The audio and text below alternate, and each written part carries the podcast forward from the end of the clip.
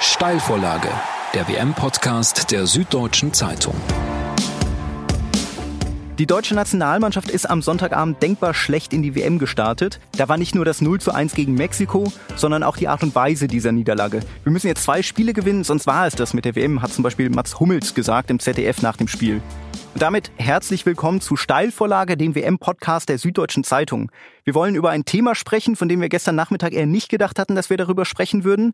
Die Niederlage der deutschen Mannschaft gegen Mexiko und ein mögliches frühes WM aus. Wir fragen uns, wie konnte es dazu kommen? Was muss Joachim Löw jetzt ändern? Und was sagt uns das über die Wahrscheinlichkeit der Titelverteidigung? Darüber möchte ich sprechen mit meinen Kollegen aus dem Sportressort. Zum einen zugeschaltet aus Russland Martin Schneider. Er hat das Spiel gestern im Stadion in Moskau gesehen. Und bei mir im Studio sitzt Jonas Beckenkamp. Er hat das Spiel gestern in München im Büro gesehen. Herzlich willkommen an euch beide. Hallo. Hallo. Martin, du warst gestern nach dem Spiel wahrscheinlich auch in der Mixzone, hast dir angehört, was die Spieler gesagt haben. Hattest du den Eindruck, dass die Spieler hinterher wussten, wo das Problem lag? Ja, den Eindruck hatte ich schon. Also sie konnten das Problem relativ gut benennen. Das war auch gar nicht so schwierig, weil das Problem war eigentlich für alle erkennbar, die das Spiel gesehen haben. Diese wahnsinnigen Abstände in der deutschen Mannschaft, die fehlende Absicherung bei Ballverlusten, ähm, wo sie aber ein bisschen verzweifelt geklungen haben oder wo man nicht den Eindruck hatte, dass da die Lösung so auf der Hand liegt, war, weil sie alle beschrieben hatten, dass sie diese Probleme ja kannten, dass sie sich schon äh, im Spiel gegen Saudi-Arabien abgezeichnet hatten und dass sie die jetzt bei der WM eben exakt nochmal genau so gemacht haben. Und da hatte ich den Eindruck, dass sie nicht genau wussten, was man jetzt dagegen tun kann. Das war, das war ja das Interessante irgendwie, dass man nach den Freundschaftsspielen immer sagen konnte, es waren nur Freundschaftsspiele. Im Wettkampfmodus wird das Ganze ganz anders aussehen und jetzt sah es überhaupt nicht anders aus. Ja, der, der Unterschied war halt, dass auch der Gegner dann eben im Wettkampfmodus ist. Und äh, wir werden jetzt vermutlich sehr lange über die äh, Fehler und die Schwächen der deutschen Mannschaft äh, reden, aber vorab will ich da, ja, vorab will ich wenigstens einmal gesagt haben, dass Mexiko das auch wirklich sehr, sehr gut gemacht hat. Also die äh, Konter, die sie ausgespielt haben, das muss man so auch erstmal machen. Und ähm, deren Strategie ist halt absolut absolut aufgegangen, tief stehen, auf die Ballverluste warten und dann mit einem wirklich sehr, sehr hohen Tempo und einer sehr großen Präzision durch diese löcherige deutsche Mannschaft durchgespielt haben. Das kommt dann natürlich auch noch dazu. Aber man kann ja durchaus argumentieren, dass man das hätte erwarten können, oder Jonas? Die Deutschen haben es offenbar nicht äh, so antizipiert. Ich glaube, die Mexikaner waren deutlich besser vorbereitet. Ähm, und das finde ich schon etwas überraschend, denn der Vorbereitungsweltmeister sind ja sonst immer die Deutschen. Keiner Mannschaft gelingt es so gut, ähm, sich vorzustellen, was macht der Gegner, was müssen wir da tun. Aber dass die Mexikaner mit so einem einfachen Kniff wie beispielsweise Toni Groß in Manndeckung nehmen, auch Mats Hummels sehr früh zu stören, äh, da so einen Ertrag ähm, bekommen, das finde ich schon ein bisschen überraschend. Was hätten Sie denn, was hätten die Deutschen denn anders machen müssen? Naja, also das, das zentrale Thema ist, der Martin hat es ja schon angesprochen, glaube ich schon, diese riesigen Löcher, die im Mittelfeld waren. Es war teilweise ja so, ähm, ist eigentlich, Martin hat es, glaube ich, auch in, äh, mal gestern schon mal irgendwo erwähnt, man hatte zwei deutsche Mannschaftsteile, man hatte hinten und vorne und dazwischen war irgendwie äh, eine, eine Fläche von der, von der Größe eines ganzen Bundeslandes.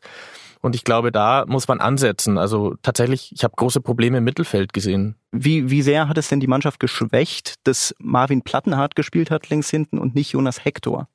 Es hat die Mannschaft insofern äh, geschwächt, als dass die Mannschaft sich ein bisschen geweigert hat, Marvin Plattenhardt in das Spiel mit einzubinden. Also jeder Spielaufbau ging über Josua Kimmich. Äh, das sah im Stadion schon fast so nach einer Art Mobbing aus, ehrlich gesagt. Äh, wie, wie so der, der, der arme Mensch auf dem Bolzplatz, der als letzter in die Mannschaft gewählt wurde und dann keinen Ball kriegt. Also sie haben ihm einfach nie den Ball überantwortet und selbst äh, im Fußball, im modernen Fußball ist es ja so, wenn man auf die eine Seite verschiebt, ist ja die andere Seite immer frei. Selbst wenn er da komplett allein stand, äh, dann kam der Schlag nicht zu ihm. Also das war auch einfach eine, eine reale Schwäche im deutschen Spiel, dass sie quasi auf eine komplette Angriffsseite verzichtet haben. Julian Draxler hat das dann auch zugeben müssen, als er gesagt hat, er hätte dann schon gern mal den einen oder anderen Ball häufiger gehabt und der hat dann auf der Seite von Marvin Plattenhardt gespielt. Also wenn ich schon einen Ersatz-Außenverteidiger mitnehme, dann muss ich und ihn aufstelle, dann muss ich ihm dann auch im Spiel das Vertrauen geben. Das würde ich auch konkret kritisieren am deutschen Spiel. Mats Hummels hat das ja auch im ZDF gesagt. Er hat sehr deutliche Kritik geäußert. Er hat gesagt, dass er sich alleingelassen gefühlt hat, dass es auch nicht zum ersten Mal vorgekommen war, dass er es angesprochen hat. Ging diese Kritik an Joachim Löw oder ging das an die Mitspieler, Martin? Das ist eben die Frage, die man nur beantworten könnte, wenn man in der Kabine dabei war. Ähm, es kann natürlich sein, dass Joachim Löw genau das angesprochen hat. Dann muss man sagen, dann haben es die Spieler nicht umgesetzt. Oder Joachim Löw hat gesagt, wir spielen offensiv, wir haben unsere Stärke vorne und wir versuchen mit diesen äh, von Mats Hummels angesprochenen sieben, acht Spielern anzugreifen. Dann darf ich aber eben die Bälle nicht so verlieren, wie, wie sie es verloren haben. Also es gibt sind halt zwei Schwächen. Eine davon kann man sich vielleicht erlauben. Entweder man erlaubt sich Ballverluste, dann brauche ich hinten eine Absicherung. Oder ich spiele so viel Risiko, dass ich ohne Absicherung spiele, dann darf ich aber nicht den Ball so einfach verlieren. Also das ist der, der Zweiklang, der zu den Kontern geführt hat. Ich glaube, man muss so ein bisschen ins Detail gehen, auch was Hummels genau gesagt hat. Ähm, das war ja schon sehr deutlich und sehr kritisch, dass er nämlich meinte, er habe ja auch intern diese Sachen schon angesprochen in der Vorbereitung. Und tatsächlich hat er ja sich das einfach, es hat nicht gefruchtet. Also die, die, diese Löcher waren ja auch gegen Saudi-Arabien, wenn wir uns erinnern, in diesem Testspiel ja ähnlich, ja, und auch gegen die Österreicher, phasenweise auch in anderen Testspielen. Also äh, es scheint schon ein Problem zu sein, das auch intern bekannt war und das nicht behoben werden konnte. Beispielhaft stand ja auch das Tor, äh, das, das 1 zu 0 von äh, Lozano in der ersten Halbzeit. Da ist Kedira nach vorne gedribbelt und hat dann in der Vorwärtsbewegung den Ball verloren und dann ging es ganz schnell eine Verkettung tatsächlich, die ganz vorne angefangen hat. Ähm, Kedira war da wahrscheinlich ähm, zu weit vorne, auch vielleicht übermütig in der Szene und er fehlt dann halt in der Mitte. Und Toni Kroos ist auch nicht der Spieler, der dann den entscheidenden Zweikampf gewinnt. Äh, Hummels hat es versucht äh, vor der Mittellinie, kam zu spät und die Mexikaner haben es super gemacht. Dann geht's ganz, ganz schnell und im Eins gegen Eins gegen einen Mesut Özil letztlich im Strafraum. Also es war so eine Verkettung von ganz vielen zu spät kommen, nicht aufgepasst, schlecht gestanden. Und das resultiert dann letztlich in einem Tor. Übrigens auch, äh, das, eine ähnliche Szene gab es ja schon nach 30 Sekunden. Also die Mexikaner hätten auch vorher schon führen können. Eine, eine Position, über die jetzt im Nachhinein tatsächlich sehr viel gesprochen wird, ist das zentrale Mittelfeld. Ich glaube, da wird die meiste Kritik geäußert. Martin, ist das berechtigt?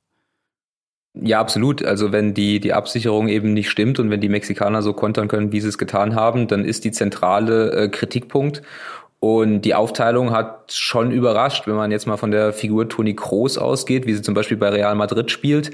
Da ähm, ist er ja auch mit Luka Modric, dem Kroaten, zusammen für die äh, Spieleröffnung, für das Gestalterische zuständig.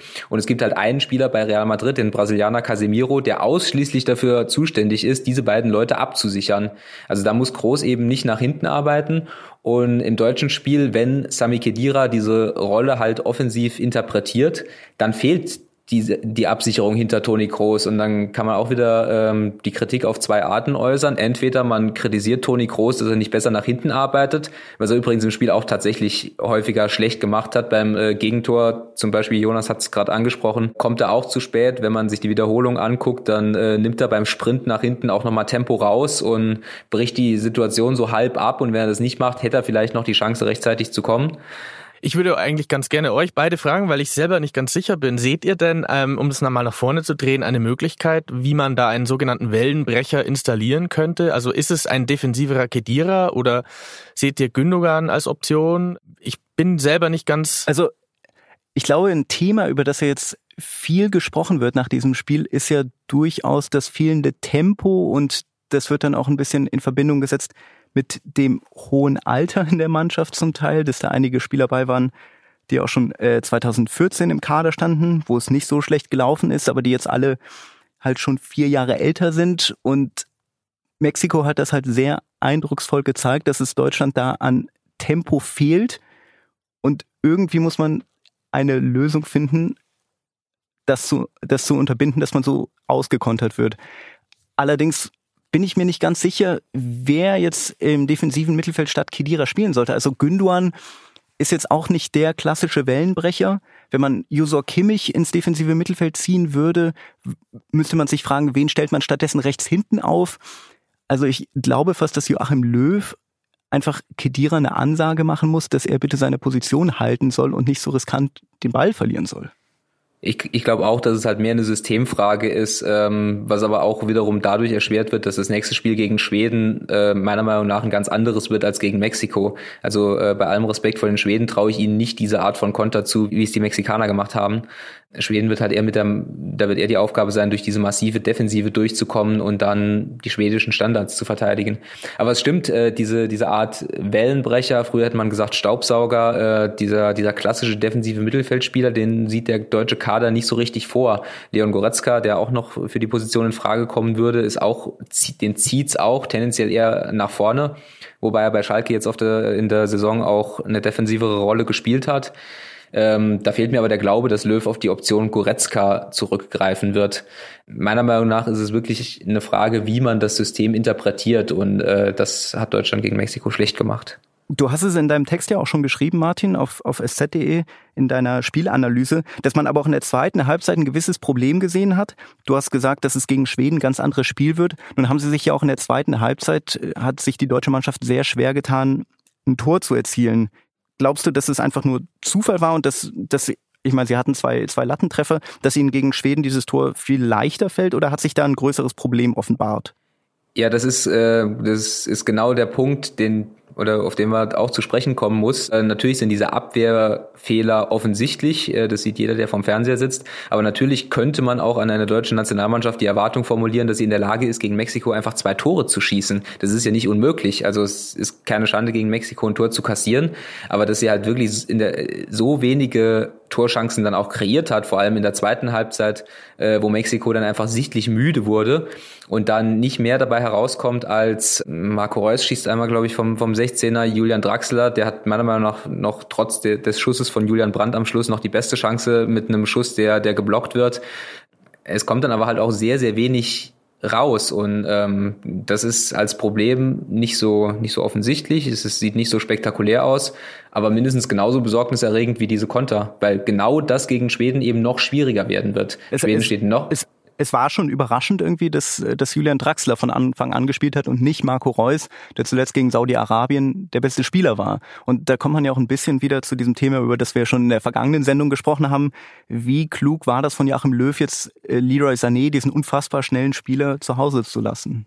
Ich weiß gar nicht, ob Ihnen der jetzt gestern so viel gebracht hätte, weil Sie hatten ja auch mit Özil einen Spieler, der Tempo machen kann, theoretisch, aber bei der Verteidigung, wie die Mexikaner draufgegangen sind, wie sie es gemacht haben, letztlich war ja auch am Ende es so, dass die Deutschen den Ball kreiseln ließen um den 16er herum. Also ich muss fast sagen, ich habe fast dann eher so einen Stürmer vermisst, der vorne mal einen reinknipst.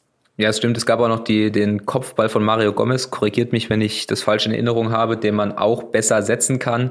Äh, das sind dann alles so Faktoren, die noch, noch dazukommen. Aber äh, ja, das sind tatsächlich zwei Geschichten der deutschen Nationalmannschaft. Einmal die Konteranfälligkeiten der ersten Halbzeit und einmal die Unfähigkeit, die, den mexikanischen Block auseinanderzunehmen, dann in der zweiten Halbzeit. Die Frage ist, ob nicht auch noch ein drittes Thema mit reinspielt, irgendwie ein mentales oder stimmungstechnisches. Also es ist schon auffällig, wenn man sich anschaut, wie die Weltmeister in den darauffolgenden Weltmeisterschaften abgeschnitten haben zuletzt, ja. Also 1998 Frankreich Weltmeister geworden, 2002 in der Vorrunde ausgeschieden. Brasilien dann als Weltmeister 2006 im Viertelfinale und dann Italien und Spanien jeweils in der Vorrunde. Droht dieses Schicksal Deutschland auch oder wie seht, wie seht ihr das? Also wenn äh, jetzt nicht der Himmel auf die Erde kracht, müssten die Deutschen natürlich weiterkommen in dieser Gruppe. Ähm, ich halte auch zwei Siege gegen Schweden und Südkorea absolut für äh, realistisch.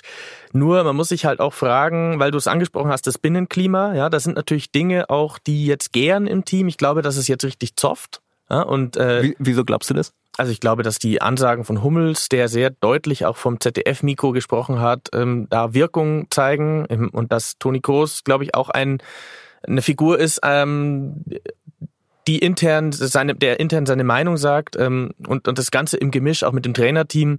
Ich meine, sie müssen ja jetzt auch einfach Dinge ganz klar ansprechen und verändern. Und ähm, wenn man das alles noch in der Gemengelage sieht, was vor dem Turnier lief, auch die Geschichte mit Özil und Gündogan, dann glaube ich schon, dass das Binnenklima nicht optimal ist. Und du kannst natürlich aus so einer Situation entweder jetzt was machen, ne, du kannst es äh, ad acta legen und dich zusammenreißen, oder eine Mannschaft implodiert dann vielleicht auch. Also ich glaube, was an diesem Spiel ja auch besonders ja schockierend ist, vielleicht ein bisschen zu stark, aber was irgendwie haften geblieben ist, ist ja nicht nur einfach die Tatsache, dass sie gegen Mexiko verloren haben, sondern dass, dass mit diesem ganzen Auftritt ja auch die Frage verbunden war, wie will diese Mannschaft eigentlich Weltmeister werden? Und jetzt, je nachdem, wie das Ganze weitergeht, droht ja schon im Achtelfinale, Martin, du als Turnierbaumbeauftragter wirst es bestätigen können, ein Duell mit Brasilien. Und da fragt man sich schon, wie will diese Mannschaft da gewinnen? Was das Thema angeht, würde ich jetzt wirklich die schlimmste, die mit Abstand schlimmste aller Fußballfloskeln äh, hier jetzt in diesem Podcast raushauen und sagen, dass die deutsche Mannschaft äh, sich jetzt von Spiel zu Spiel hangeln muss. Also sie, sie, sie muss wirklich. Kostet sich, der was? Bestimmt. Ich möchte noch anfügen, es ist immer was Besonderes bei einer Weltmeisterschaft zu spielen. Ja, danke. Nein, aber ähm, das größte Problem der deutschen Nationalmannschaft ist jetzt dieses Spiel gegen Schweden. Und ähm, ich habe es in der Vorschau schon gesagt, ich habe sie zweimal 90 Minuten lang gegen Italien gesehen. Die sind halt unangenehmer. Die sind unangenehmer als die Mexikaner. Die haben jetzt halt einen wahnsinnigen Druck.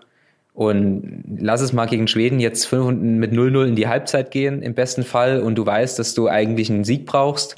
Und dann fängst du an nervös zu werden. Und ähm, zum Thema Binnenklima vielleicht noch eine, eine Beobachtung oder eine These. Wenn man sich die Führungsspieler anguckt, da sind wir jetzt bei der tatsächlich bei der auch bei der Führungsspielerdebatte, ähm, Hummels, äh, Kroos, äh, Boateng und die mit den Führungsspielern vergleicht, die bei der WM 2014 da waren, Lahm, Schweinsteiger, ein Stück weit sogar Per Mertesacker äh, oder Miroslav Klose, der im Mannschaftsrat saß, dann war das halt eher so eine moderierende Führung, also vor allem halt geprägt durch den Stil von Philipp Lahm, der äh, immer als, äh, als eher Vertreter der einer flachen Hierarchie aufgetreten ist. Und jetzt diese Spiele habe ich den Eindruck, Hummels, Kedira auch, wobei bei Kedira muss man jetzt gucken, ob er noch eine Ansage machen kann nach dem Auftritt, dass das eher Führungsspieler sind, die, Jonas hat es gerade gesagt, über eine Ansage kommen. Also man merkt das schon beim ZDF-Interview von, von Mats Hummels, dass der halt sagt, so, so und so. Und ich habe das angesprochen, das müssen wir jetzt machen. Und das ist auch genau das, was Jonas gesagt hat. Da muss man jetzt halt gucken, ob sich da eine Dynamik draus entwickelt oder äh, ob das eher zu, zu weiteren Zerwürfnissen führt. Aber das kann man seriös halt wirklich nur beurteilen, wenn man in Watutinki beim Essen sitzt oder in der Kabine. Das tun wir alle nicht. Nachweislich nicht, nee. Aber lass uns auf das Schwedenspiel blicken. Joachim Löw wird sich jetzt ja auch ein paar Tage Gedanken machen, welche Lehren er aus diesem Spiel zieht, was er ändern wird für das Schwedenspiel. Wo würdest du da ansetzen, Jonas? Also tatsächlich ist die Position von Sami Khedira natürlich äh, ein Thema, mit, der man, mit dem man sich beschäftigen muss. Ähm, es gibt auch aus meiner Sicht nicht viele große Alternativen. Gündogan könnte spielen, ähm, äh, Joshua Kimmich, aber das ist halte ich für unwahrscheinlich, dass er äh, das Löw, also die Mannschaft so derart verändert. Tatsächlich gibt es für mich diese beiden Baustellen. Ähm, wie schließt man Löcher im Mittelfeld? Was gegen die Schweden tatsächlich taktisch eh anders wird, weil die ähm, noch kompakter hinten stehen, noch defensiver spielen letztlich. Das andere Thema, ganz großes Thema ist, wer schießt ein Tor? Und äh, wer, also da sehe ich tatsächlich ganz große Probleme, weil Thomas Müller wirkte tatsächlich nicht so, als würde ein Tor schießen. Äh, Timo Werner hatte zwei Schüsse. Naja, ich glaube, Marco Reus ist eine Option unbedingt für Draxler. Äh, also es gibt ein paar Wechsel im Team. Das System, ehrlich gesagt, ich kann mir vorstellen, dass es jetzt einen riesigen Umbruch gibt. Was meinst du, Martin? Äh, sehe ich ganz genauso. Es ist halt wirklich eine Frage der, der Alternativen. Was will Joachim Löw machen? Will er auf Dreierkette umstellen? Das ist gegen eine ähm, nicht pressende äh, defensive schwedische Mannschaft, wäre das nicht sinnvoll. Äh, er kann natürlich Marco Reus für, für Julian Draxler bringen, klar.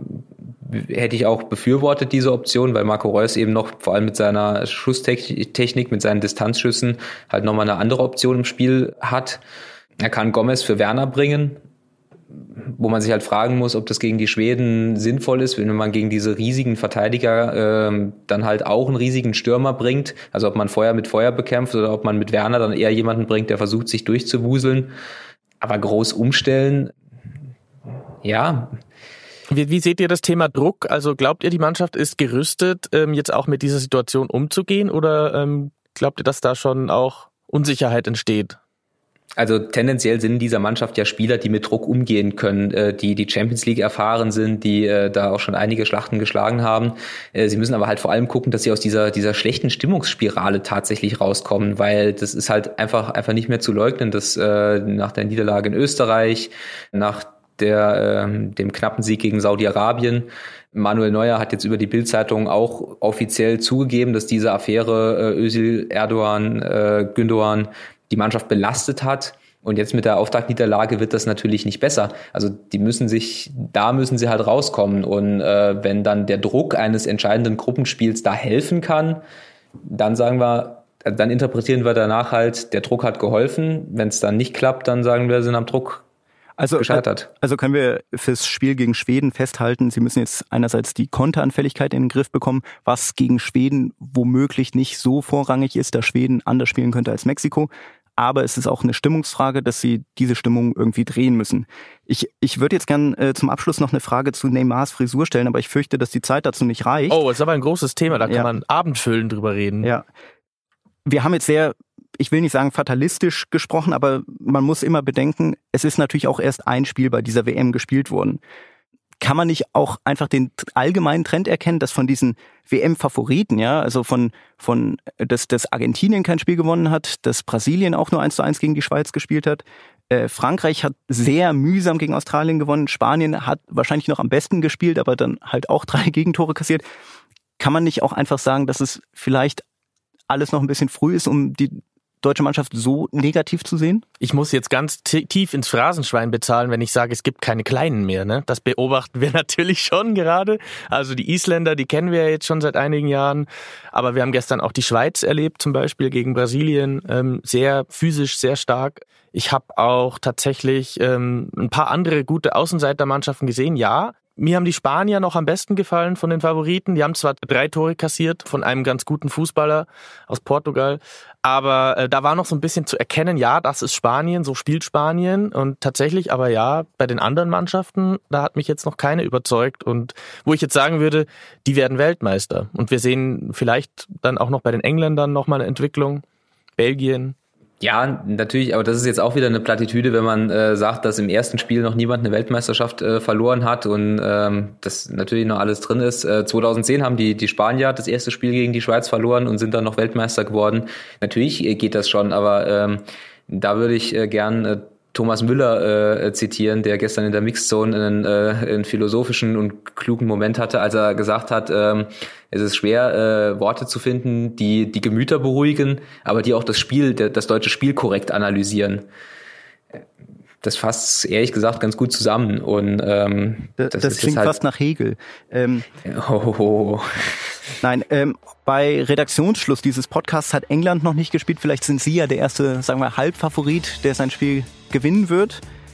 Am Samstag hat Deutschland dann sein nächstes Spiel und äh, vielleicht läuft es dann ja schon besser. Jedenfalls werden wir mehr Erkenntnisse zur Verfügung haben, über die wir dann auch sprechen in der nächsten Folge von Steilvorlage, die am Sonntag erscheint. Jonas, du wolltest aber noch was sagen ja, Abschluss. Ja, Neymars Frisur wird uns weiter begleiten, hoffentlich. Selbstverständlich. Oder wir reden über das WM aus. Ich bereite nur mal die Hörer jetzt schon mal schon drauf vor. Am Sonntag wissen wir mehr in der nächsten Folge von Steilvorlage. Bis dahin, ciao. Tschüss. Ciao. Steilvorlage, der WM-Podcast der Süddeutschen Zeitung.